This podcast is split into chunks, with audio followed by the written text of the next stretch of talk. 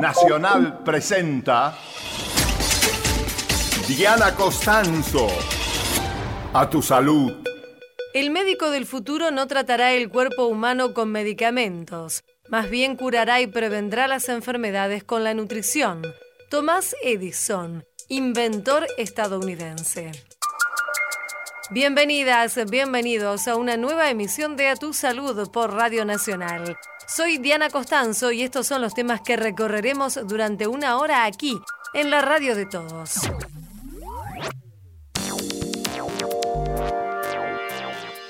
Lo que se necesita es ayudarles a regularlas, es decir, enseñarles estrategias que puedan de alguna manera utilizar para hacer que esas emociones no se les disparen de una manera que no puedan controlar. Sonreír es divertido es una plataforma virtual destinada a personas con depresión leve o ansiedad. Entrevistamos al doctor Luis Farfali, del Centro de Investigaciones en Psicología Matemática y Experimental del CONICET.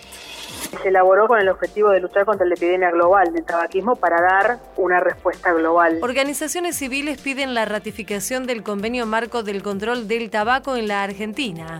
Hablamos con la directora de la Fundación Interamericana del Corazón, Marita Pizarro.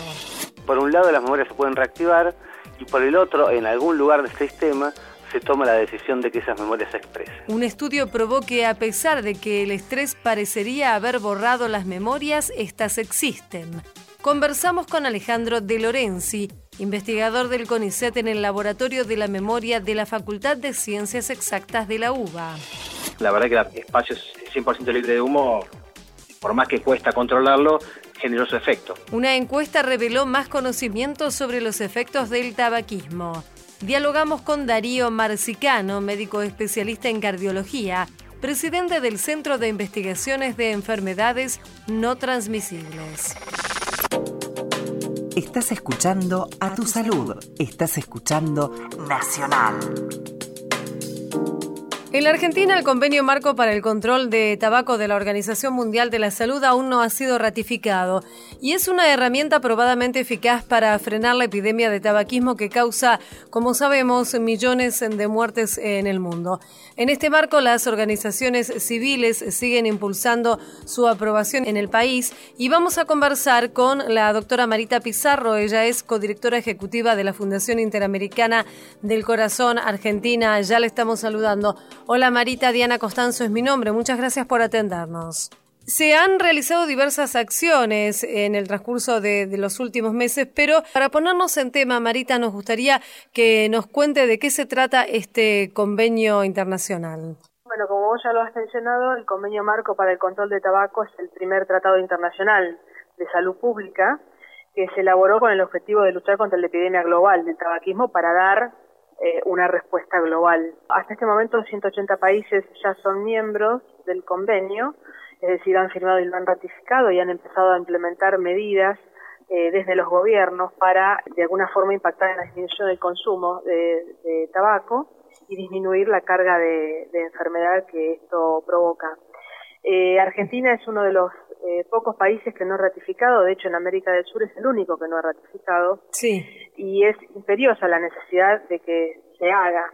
Nosotros en nuestro país tenemos 44.000 muertes por año eh, a raíz de enfermedades causadas por la epidemia, el 12% del gasto sanitario total de enfermedades causadas por tabaco se atienden y los niños comienzan a fumar en edades muy precoces, tenemos una edad de inicio de 12 años uno de cada cuatro personas en nuestro país fuma, o sea que la epidemia en nuestro país es grave y hay que dar una respuesta. Claro. Nosotros tenemos una ley nacional de control de tabaco que fue sancionada en el 2011 que contempla medidas importantes como ambientes libres de humo, eh, restricción amplia de publicidad, advertencias sanitarias. Pero la realidad es que este tipo de legislación eh, solo a nivel nacional no, no es suficiente para dar una respuesta al problema que tenemos. Necesitamos ratificar el convenio marco para enfrentar esta epidemia con estrategias de cooperación internacional, cooperar con los países limítrofes, para garantizar la transparencia de las relaciones entre gobiernos e industria tabacalera, para dar soluciones al contrabando, disminuir el comercio ilícito, para obtener asistencia además a los pequeños productores, para eh, mejorar la sustentabilidad económica de los tabacaleros y de esta forma eh, ayudarlos a diversificar y sustituir el cultivo, porque en, en, algún momento la, la, demanda de la hoja de tabaco va a disminuir en el mundo porque las políticas se están implementando y eso va a traer un problema para estos productores en un par de años. También ratificar el convenio marco nos sirve para consensuar con países vecinos políticas de, restricción de publicidad transfronteriza, y para participar en las decisiones de políticas globales para el control de la epidemia. Claro, ¿y por qué Marita cree que eh, no se ha ratificado el convenio marco hasta ahora? Hay un intenso lobby de la industria tabacalera que bloquea todo tipo de, políticas eh, respecto del control del tabaco, convenio marco es una de ellas. Eh, durante todos estos años, a pesar del trabajo de la sociedad civil y de haber aparecido algunos proyectos desde el Poder Legislativo para avanzar en la ratificación, la industria siempre ha bloqueado sistemáticamente todo este tipo de avances. Son intereses corporaciones transnacionales, entonces no es fácil la pelea. Lo que sí hemos avanzado, es, se ha puesto en agenda el tema, hay un proyecto de ley en el Senado que esperamos que, que, empiece a tratar y bueno, y podamos avanzar en este sentido, ¿no es cierto? No quedar relegados como estamos quedando en este momento de cara al mundo. Claro, ¿cuál es el proyecto del que usted habla? El proyecto de ley de ratificación del convenio marco que fue realizado por los senadores Cobo y este, Abal Medina. Así que estamos con expectativas de que se presente y se comience de, su tratamiento. Claro, digamos que si se aprueba ese proyecto se tendría que ratificar el convenio marco. Sí, o sea, tiene que pasar por los procesos de las cámaras, ¿no es cierto? De Senado a, diputados y seguir su, curso, ¿no? Eh, es lo que estamos eh, pidiendo de alguna forma. ¿Y se han visto eh, cambios, se han visto mejoras en la situación del tabaquismo tras la aprobación de, la ley de control de tabaco que usted mencionaba? Sí, nosotros lo que hemos visto es que el consumo de tabaco ha ido descendiendo en los últimos 10 años, según la encuesta nacional de factores de riesgo del 2005 a la última que se realizó en el 2012, hubo un descenso de 3, 4 dígitos, no como uno quisiera, con, el, con la intensidad que se quisiera, pero bueno, venimos venimos avanzando en ese sentido. La realidad eh, del impacto de la ley de control de tabaco del 2011 lo vamos a ver recién en la próxima encuesta nacional de facturas de riesgo que se tiene que realizar este año. Eso va a ser muy bueno, ¿no es cierto? Vamos a poder ver qué, qué, qué es lo que está pasando con cifras actualizadas.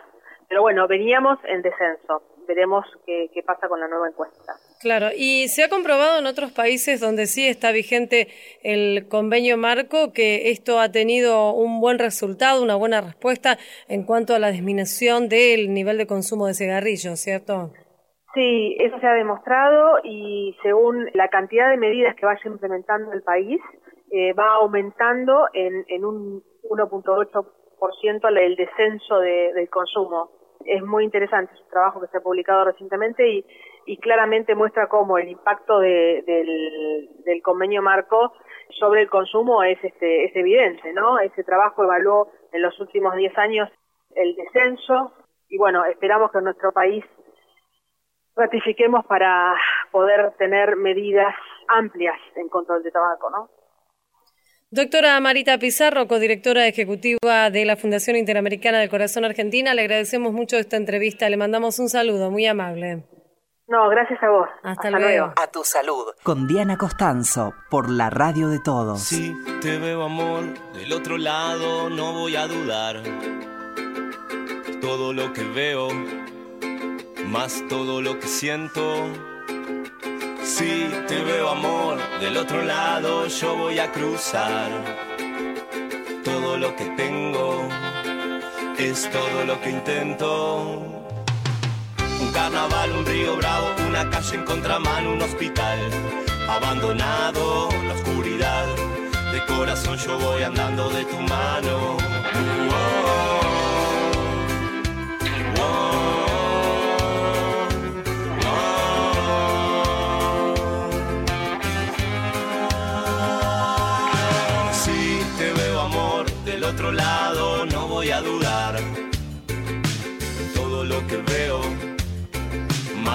Todo lo que siento.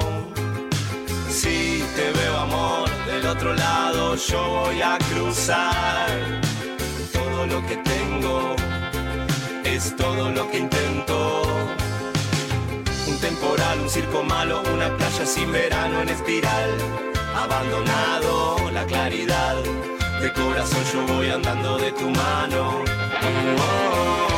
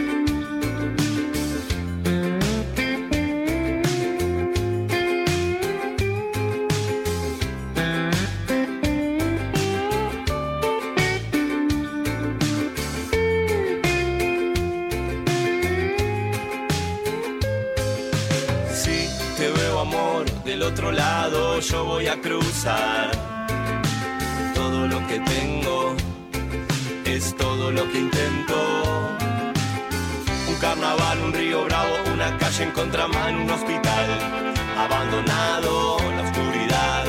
De corazón yo voy andando de tu mano. Oh,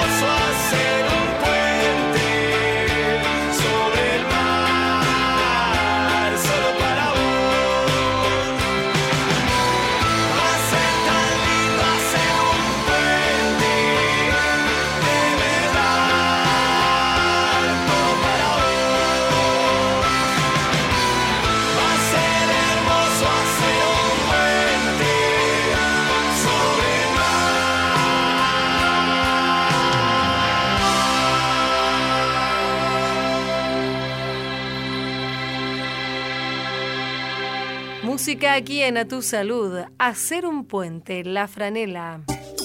Seguí en Nacional. Escuchás a tu salud.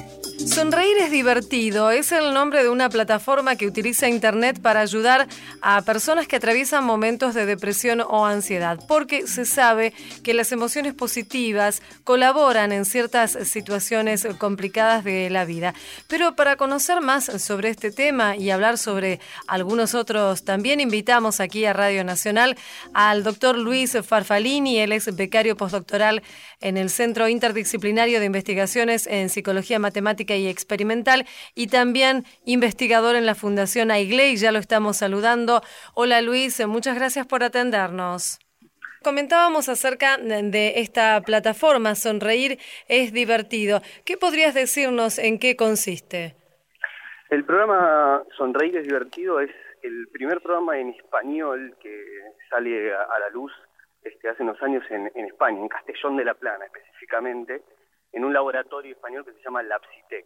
Este es un laboratorio que trabaja en función de cómo incorporar herramientas de la tecnología a dispositivos clínicos para mejorar justamente la eficacia, la intervención y la diseminación de estrategias que pueden servir a las personas a salir de estos baches que puede ser ansiedad o depresión.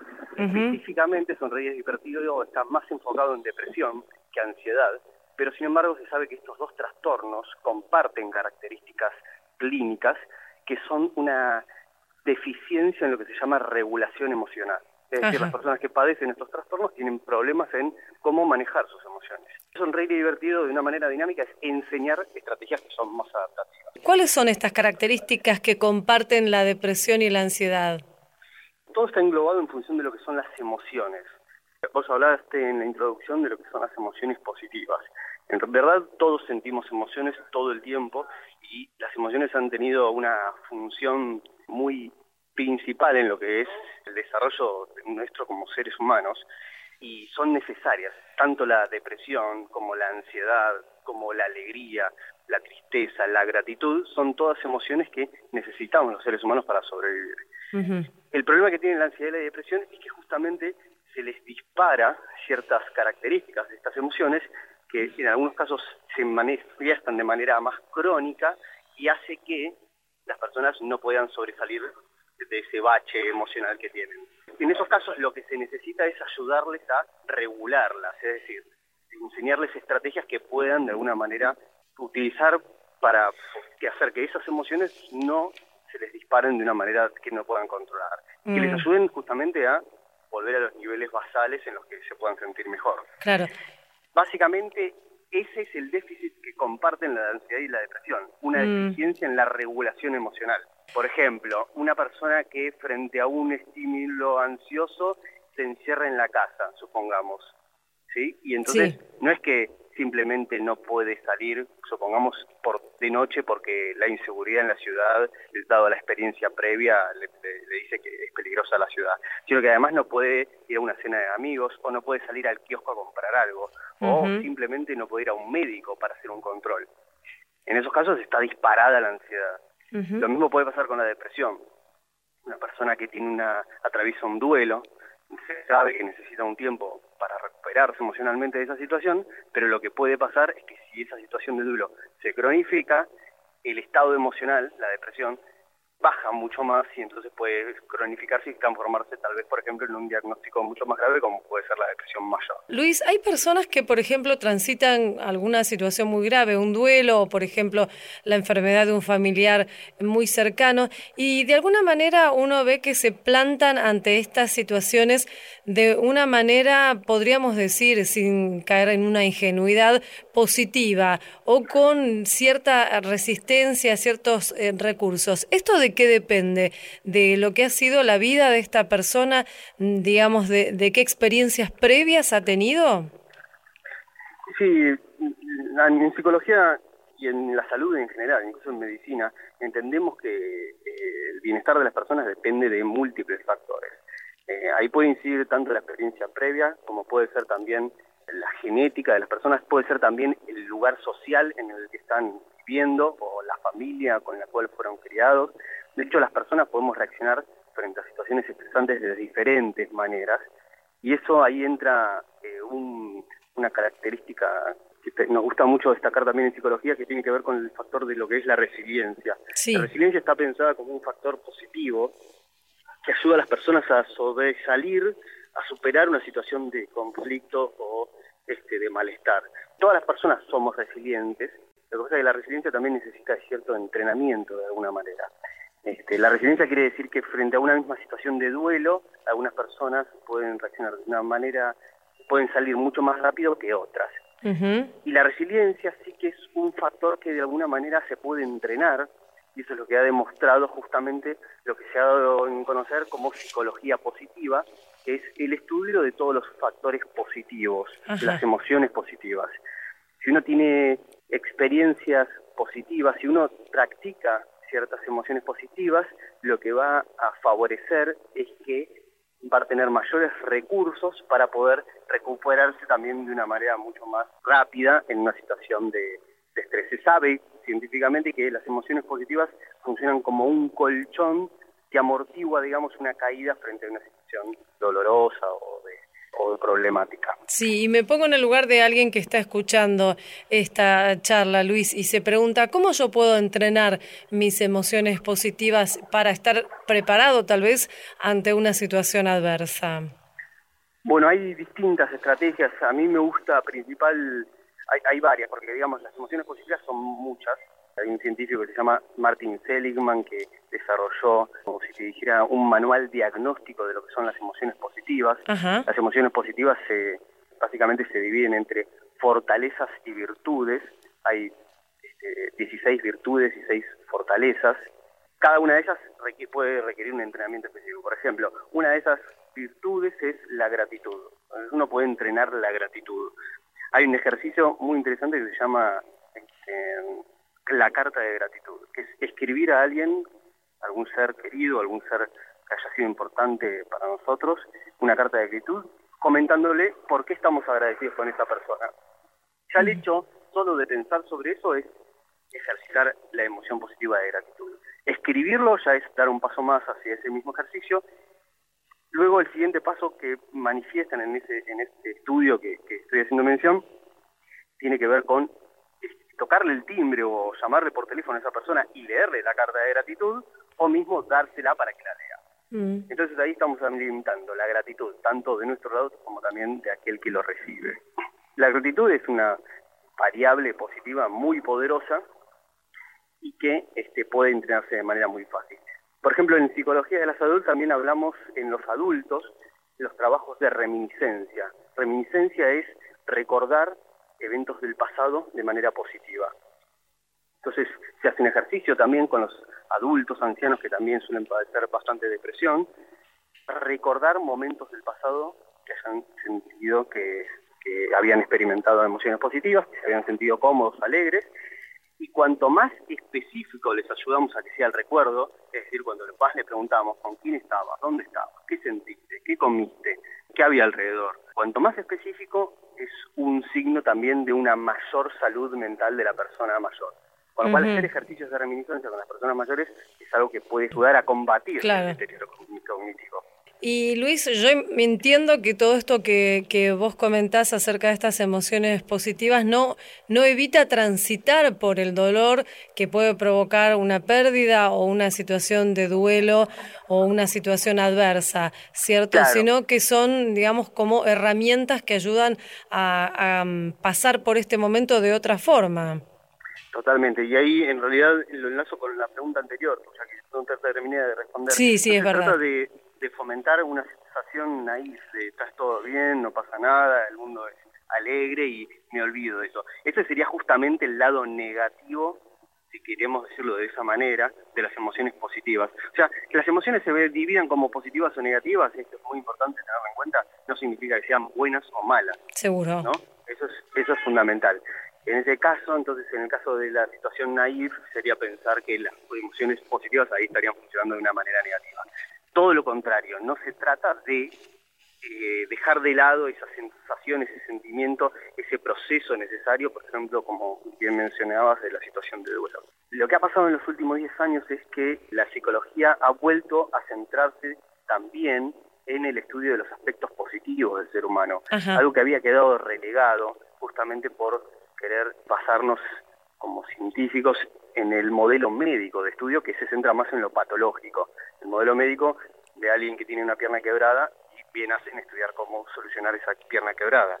En la psicología que intentamos centrarnos, intentamos volvernos científicos estudiando lo mismo, lo patológico, y dejamos de lado los aspectos positivos que también en los últimos años, en los últimos 10 años, como decía, nos hemos dado cuenta que requieren de cierta, tienen cierta relevancia sobre todo en los aspectos que tienen que ver con la prevención del desarrollo de una patología futura. Esto que te decía de que funciona como un colchón que amortigua este, una caída frente a una posible crisis. De acuerdo. Eh, Luis, volviendo al principio y a esta plataforma que comentábamos y ya para ir terminando la charla, ¿a qué personas recomendás que puedan recurrir a esta herramienta que habilita Internet?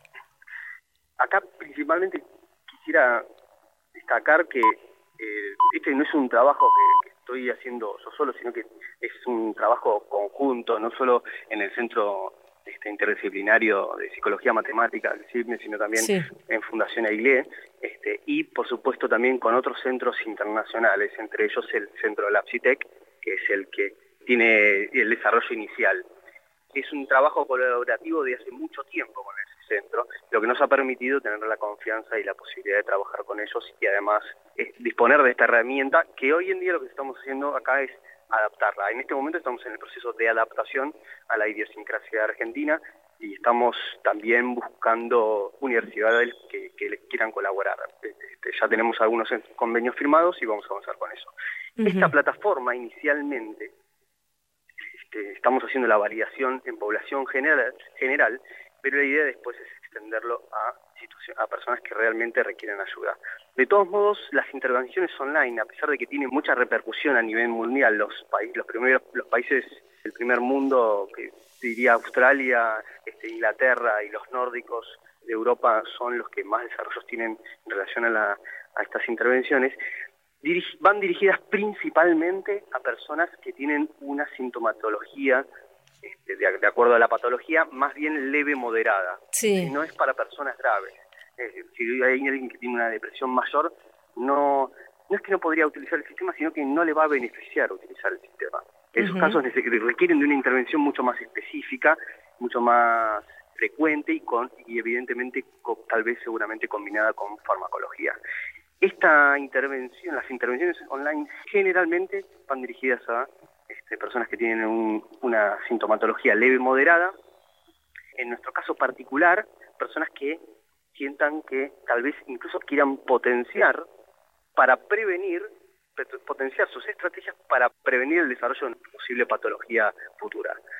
Seguro. Principalmente las intervenciones online funcionan de esa manera, a nivel preventivo, y especialmente para aliviar lo que se denomina la demanda en atención primaria.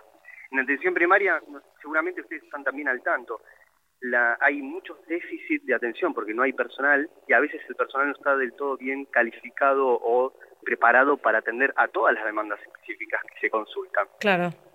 En Inglaterra, por ejemplo, si funciona el sistema Beating the Blues, que es para la depresión, que una persona llega a atención primaria, se ve con el médico generalista, el médico general, el médico clínico, y el médico clínico detecta que hay cierta sintomatología no grave de depresión y le da a un usuario una contraseña y le pide que vuelva dentro de un mes. Si al mes siguiente la persona sigue con la misma sintomatología, este, ahí sí se le, debería se le deriva a un clínico. Esto lo que permite es que si hay una persona que tiene una sintomatología más grave, pueda ser derivado inmediatamente al clínico sin necesidad de esperar. Mm. Este, y si además, si esa persona que tiene una sintomatología leve moderada no se le da una intervención inmediata, lo que puede estar favoreciéndose, lo que puede llegar a pasar, digamos, es que al no recibir ningún tipo de asistencia por la demora, eh, aumente la sintomatología que tiene. Y entonces los costes en salud van a aumentar muchísimo más para el sistema público o privado. Claro.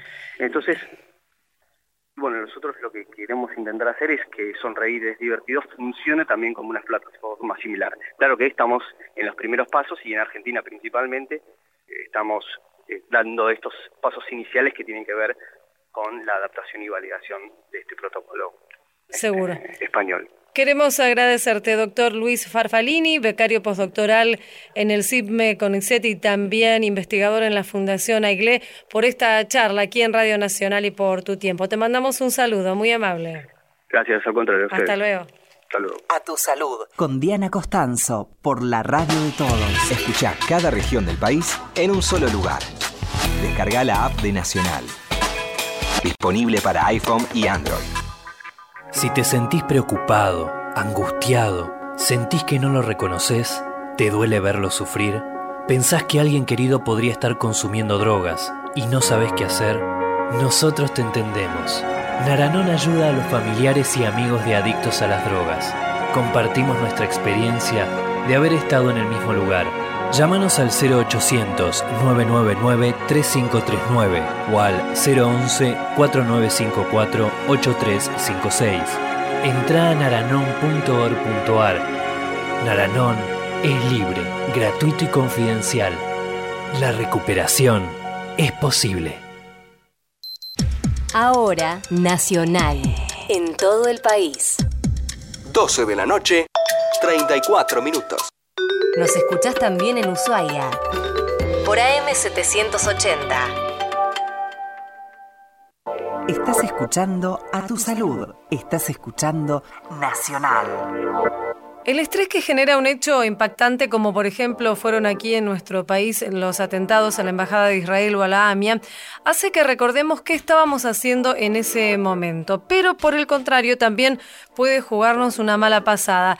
Ante una situación de examen, parecería que se nos borró todo aquello que habíamos estudiado. Ahora una investigación muestra que cuando el estrés parece haber impedido el acceso a la memoria, a aquellos recuerdos que tenemos, en realidad están presentes. Este hecho había sido probado en animales, más precisamente en cangrejos, y acaba de ser demostrado en humanos. Vamos a conversar con Alejandro De Lorenzi, investigador del CONICET en el Laboratorio de Neurobiología de la Memoria de la Facultad de Ciencias Exactas de la UBA.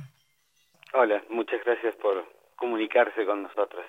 ¿Con qué hipótesis trabajaron en, en su grupo de trabajo, Alejandro? Mira, lo que en esto que suena raro, ¿no? Con cangrejos, con humanos. Hay algo que tienen en particular las dinámicas de los procesos de memoria, cómo se dan, es que son iguales en todos los animales. Algo tienen de particular que son muy parecidos en todos los animales bilaterales. Esto como nosotros nos partimos en dos pedacitos iguales. Nosotros, una, una abeja, un cangrejo, nos parecemos un montón en eso.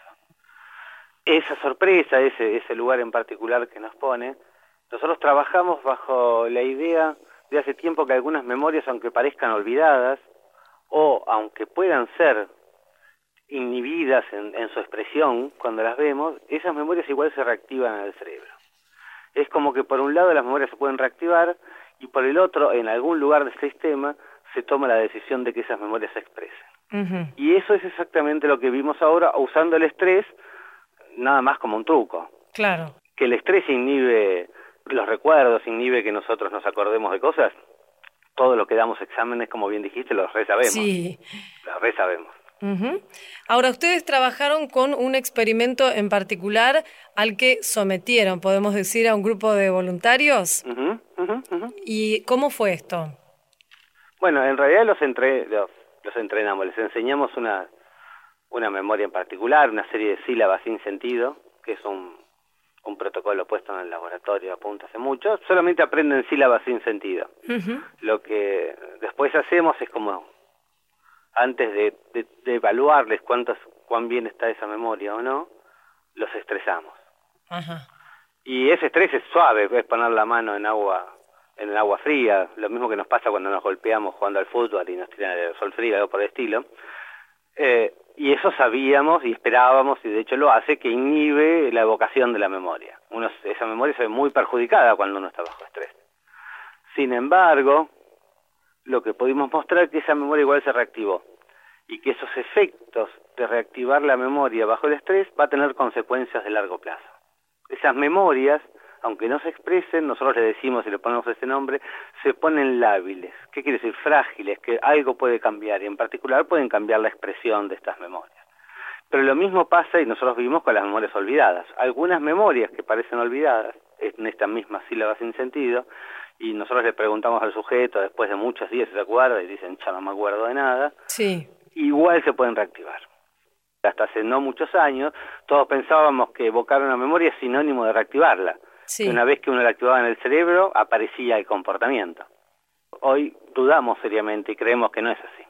Que no es así, sino todo lo contrario sería. No, no, no todo lo contrario, pero digamos que puede una memoria que parece olvidada, y ese punto no está, no está, igual en el cerebro se puede reactivar.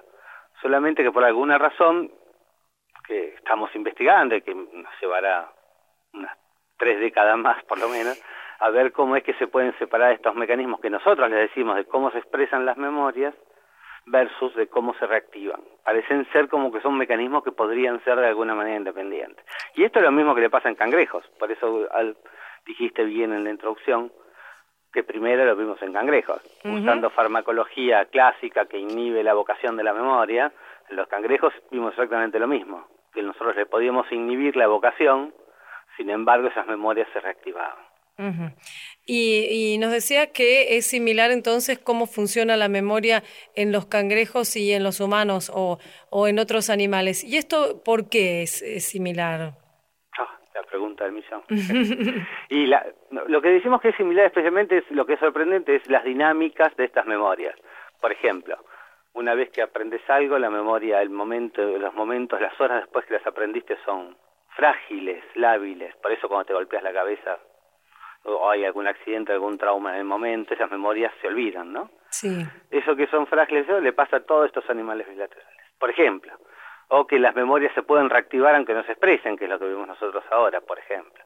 Todas esas, todas esas particularidades que tienen muchos de los neurotransmisores que están involucrados, nosotros tenemos la hipótesis y en el laboratorio hicimos alguna participamos en esa en la, en la hipótesis hicimos algunos trabajos al respecto mostrando qué cosa que probablemente el circuito básico donde estos centros de memoria vamos a ponerle un nombre difícil centro de memoria integrativo o algo por el estilo. Que quiere decir donde varias modalidades de memoria cuando te acordás por ejemplo un olor asociado a una casa, a un contexto, donde esas memorias se organizan todas juntas, ese circuito se diseñó una sola vez, en un gusanito plano, y ese, ese el diseño de ese circuito se mantuvo en todos, en todos nosotros.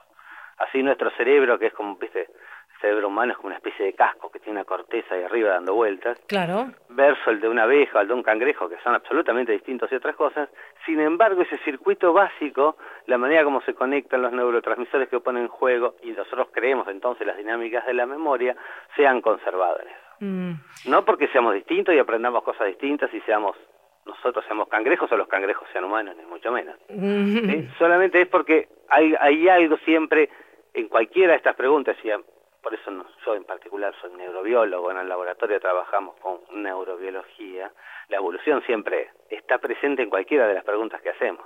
Les recordamos a los oyentes que estamos hablando con Alejandro de Lorenz y él es investigador del CONICET allí en la Facultad de Exactas de la UBA.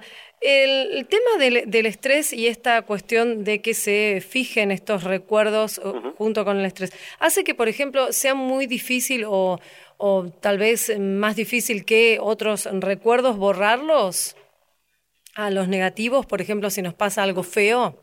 Pues lo voy a poner de otro lado. A ver. Que yo sepa, nadie demostró nunca que una memoria se puede borrar.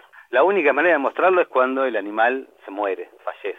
Sí. Eh, nadie, nadie, nadie, no, no, no encontramos manera de cómo mostrar que una memoria realmente se ha borrado. Siempre de alguna u otra manera aparece por algún lado. Vuelve. Siempre, está ahí presente.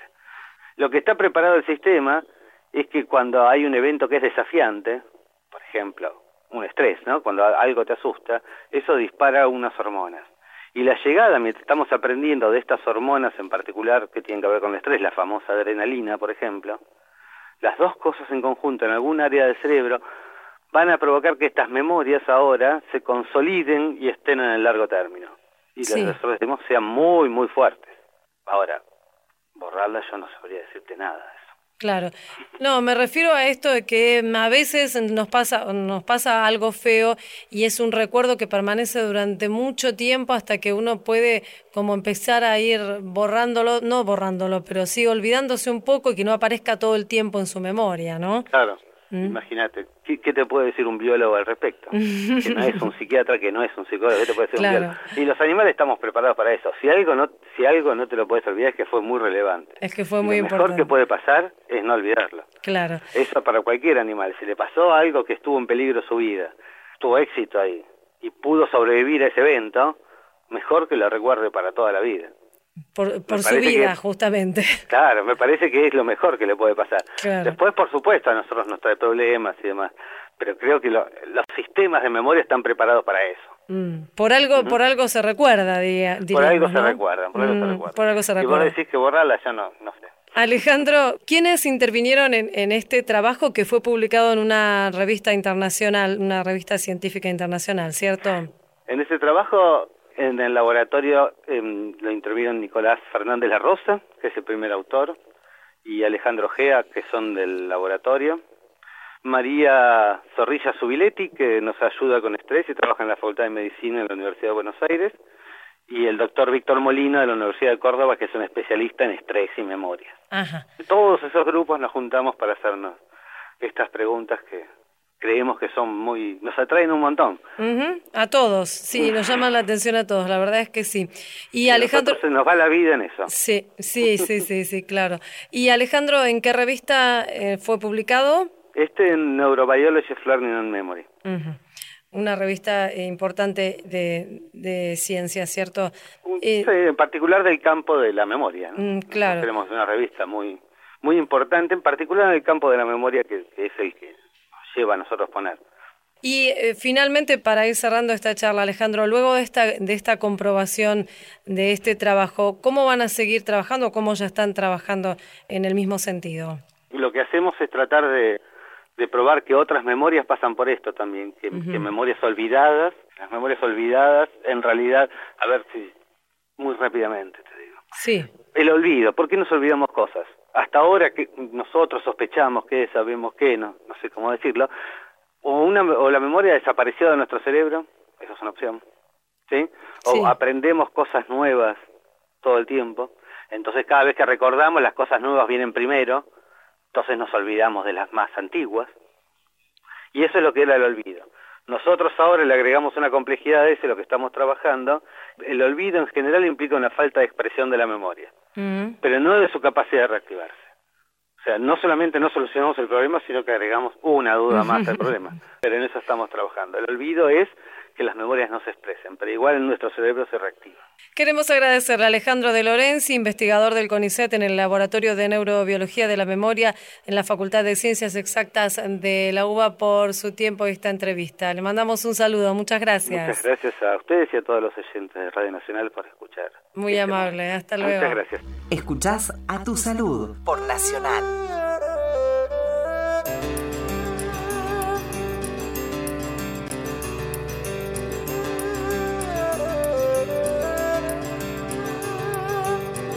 Pensándote, he visto más de una estrella en la noche cerrada.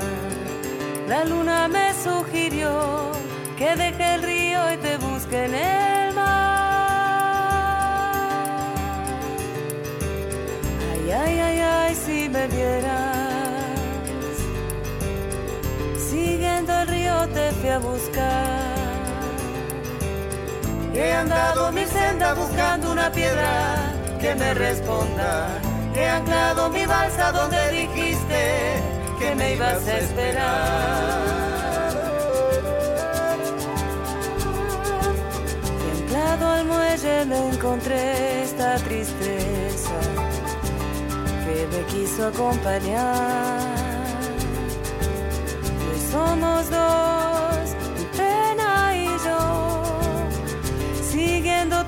en el mar. He andado mil sendas buscando una piedra que me responda. He anclado mi balsa donde dijiste que me ibas a esperar. He andado mil sendas buscando una piedra que me responda. He anclado mi balsa donde dijiste que me ibas a esperar. ¿Cómo podés hablar? De lo que no sabes. ¿Cómo puedes decir que no me conoces? Se están matando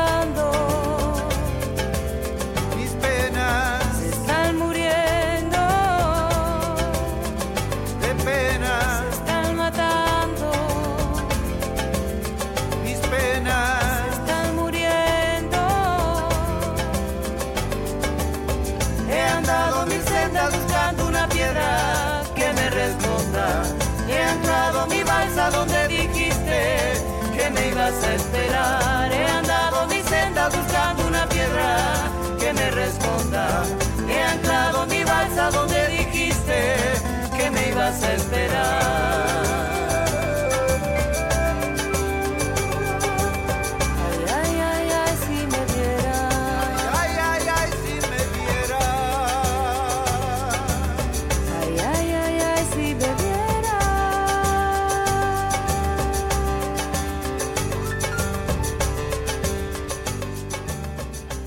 Ella es Laura Rosa aquí en A Tu Salud, Huellas. Escuchás a tu salud por Nacional. Una encuesta reveló que creció el conocimiento en ciertos aspectos entre la población sobre los efectos del tabaquismo. Vamos a conversar aquí en Radio Nacional con el doctor Darío Marcicano, él es médico especialista en cardiología y presidente del Centro de Investigaciones de Enfermedades No Transmisibles, quien junto a la encuestadora Julio Aurelio realizaron este trabajo y ya lo estamos saludando. Hola Darío, mi nombre es Diana Costanzo, muchas gracias por atendernos. Buenas, ¿cómo le va? ¿Qué tal? ¿Cómo ha surgido la idea de hacer este trabajo sobre la percepción y el conocimiento que tiene la ciudadanía sobre el tabaquismo? Bueno, en realidad este trabajo se está haciendo del año 2010 y se fue haciendo en años sucesivos y la idea es ver un, eh, una evolución, eh, cómo fue modificándose las conductas de los porteños en todos estos años. Hubo dos años que no se realizó, fue el 2015-2016, pero después tenemos valores del 2010 en adelante, así que pudimos hacer este comparativo que nos pareció interesante. Para repasar algunas de las conclusiones, Darío, por ejemplo, eh, un sector de la población ha dejado de fumar o fuma menos y esto es como consecuencia del aumento del precio de los cigarrillos. En realidad nosotros lo que vimos es que el, un porcentaje que es casi un 23% fuma menos hace menos de un año o dejó de fumar hace menos de un año en realidad no fuma de forma diaria. Sí. Esto coincide justamente con el aumento del precio de los cigarrillos, que fue más de un 53% en mayo del año pasado. Así que podemos extrapolar, digamos, esta, como esta causalidad, digamos, eh, al tema del aumento del precio, ¿no? Que es una de las medidas importantes a nivel sanitario. Claro, hay que aclarar esto porque muchas veces la gente lo relaciona con una tendencia inflacionaria y en realidad es una de las medidas que recomienda la Organización Mundial de la Salud para bajar el consumo de tabaco, ¿no? Tal cual, es una de las medidas, una de las medidas principales que tiene eh, como para combatir la epidemia del tabaquismo. Otra de las cuestiones que estaba leyendo entre los resultados de esta encuesta es que, por ejemplo, una persona que es invitada a una casa y pregunta, una persona fumadora, pregunta si puede fumar, cada vez más frecuentemente el anfitrión le dice que en ese lugar no fume o que se retire a fumar afuera. Sí, eso sí vimos un cambio que es importante. En realidad, eh, que casi un 80%, un poco más de un 80% en realidad, ante una situación que antes quizás no llevaba a, que nadie diga nada, digamos, o, que se permitían fumar, por generar una situación incómoda de decirle que no que se retire para ir a fumar afuera o algo al anfitrión, pero en este caso vemos que el mayor porcentaje por lo menos invita a fumar afuera, que ya sea un patio, una terraza, un balcón, no es que lo esté echando de su casa, y otro porcentaje invita a que se saquen por lo menos una ventana que esté abierta y fumen de esa manera. Pero entre los dos suman más de un 80%. Y un 16% aproximadamente son los que no dicen nada, bueno, y te callan la boca, ¿no? Mm. Esto tiene que ver, ustedes pudieron eh, comprobarlo con un conocimiento, un mayor conocimiento acerca de las consecuencias que puede traer el humo de segunda mano. Sí, esto viene de la mano en realidad de la, de, digamos, de la gestión que hizo, se hizo de la política de, de los espacios ambientes eh, 100% libre de humo, ¿no? Sí. Que justamente la gente empieza a contagiarse de que por un bar, un restaurante que no se pueda fumar, ya se acostumbran y ven que en su casa eh, también estaría mal hacerlo, ¿no? Como que es algún efecto que tiene en la sociedad esto, ¿no? La verdad que espacios 100% libre de humo, por más que cuesta controlarlo, generó su efecto. Mm, claro, social sobre todo. Seguro. Eh, donde mm, en muchos casos todavía esto no se cumple es en algunos lugares de trabajo. Esto lo que se vio, hay una tendencia en algunos lugares de trabajo, esto aumentó un poco lo que se hizo con el tiempo, o por lo menos lo que estuvimos viendo en este año, es que aumentaron los lugares, por más que no se pueda fumar en ambientes cerrados, en espacios de trabajo, hay ciertas empresas que tienen destinaron ciertos lugares como para que el fumador eh, realice su actividad en ese lugar, ¿sí? quizás mm. algún pasillo, este, pero bueno, no son lugares que estarían habilitados para fumar, ¿sí? sería mm. como un permitido dentro de la empresa, pero en realidad se debería fumar fuera. Les recordamos a los oyentes, estamos hablando con el doctor Darío Marcicano, él es médico especialista en cardiología y preside el Centro de Investigaciones de Enfermedades No Transmisibles. Darío, con respecto a esta posibilidad de fumar en ya los espacios abiertos, no los espacios cerrados de acceso público, tal como establece la ley de control de tabaco, ustedes también obtuvieron respuestas. Sí, en realidad lo que se, consultó a la población en esta muestra que se tomó es qué opinión tenían de que se pueda fumar o no se pueda fumar dentro de lo que sería parques y lugares abiertos, eh, parques o plazas. y ahí vemos que fue un poco disímil el porcentaje de gente que dijo que sí o que no, tanto de los fumadores como de los no fumadores. Y lo que vimos es que en realidad el mayor porcentaje se obtuvo donde se le agregó a la encuesta la premisa de que si estarían de acuerdo en que no se fume en los lugares cercanos donde hay niños o juegos de chicos, en las plazas, en los parques, y ahí vemos que tanto los fumadores como los no fumadores coincidieron en que estaría bien que no se fume en esos lugares. Mm. Eso es parte de un proyecto que se está evaluando y bueno, esperemos que llegue a buen curso, ¿no? El otro día tuve una experiencia en el andén del subte. Un hombre bajó fumando por las Ajá. escaleras mecánicas y llegó al andén y seguía fumando. Y ah, se me planteó la disyuntiva, porque muchas veces los fumadores se molestan si uno les marca en qué lugares no deben fumar. ¿Ustedes pudieron realizar un también relevamiento acerca de cuál es la actitud de la ciudadanía con respecto a esto, ¿no? ¿En qué lugares se puede y no se puede fumar? Sí, tal cual. En realidad, en cuanto al conocimiento de la ley, la gente sabe que existe una ley que protege, digamos, al ciudadano, es una ley de tabaquismo dentro de lo que es la Ciudad Autónoma de Buenos Aires, y sabe que no se puede fumar en lugares cerrados o lugares públicos. Sí. En cuanto lo que vimos que hay una situación más proactiva, sabemos esto como pasa en las casas o en los autos, eh, donde la gente toma más conciencia y ya sea por ahí en un restaurante, lo que sea, como que va al fumador y le dice, bueno, mire, sabe que acá no se puede fumar. Es como que hay más un- una, se involucra más la, la sociedad en este momento, Mm. ¿sí? O sea, si al fumador también vimos que aumentó el porcentaje de los que van también a decirles, eh, en este caso por ahí el subte, no sé, que esté en la boletería, o si hay algún policía en el lugar, o si es en un restaurante, el cargado del restaurante. O sea, como que la gente se involucra más. Y Mm. bueno, y habrá gente que le gustará y gente que no, pero esto es como todo, ¿no? Debe hay normas hay que cumplirlas. Seguro. Y con respecto a la presencia de niños, Sí. es... Ahí vimos, eh, sí, también que ahí, bueno, justamente se fortalece un poco más todo esto. Cuando hay niños, la gente toma más conciencia en realidad y sabe que en esos lugares obviamente que no se podría fumar. El tema del tabaquismo está presente en las conversaciones familiares, es un, un tema de, de charla en la familia.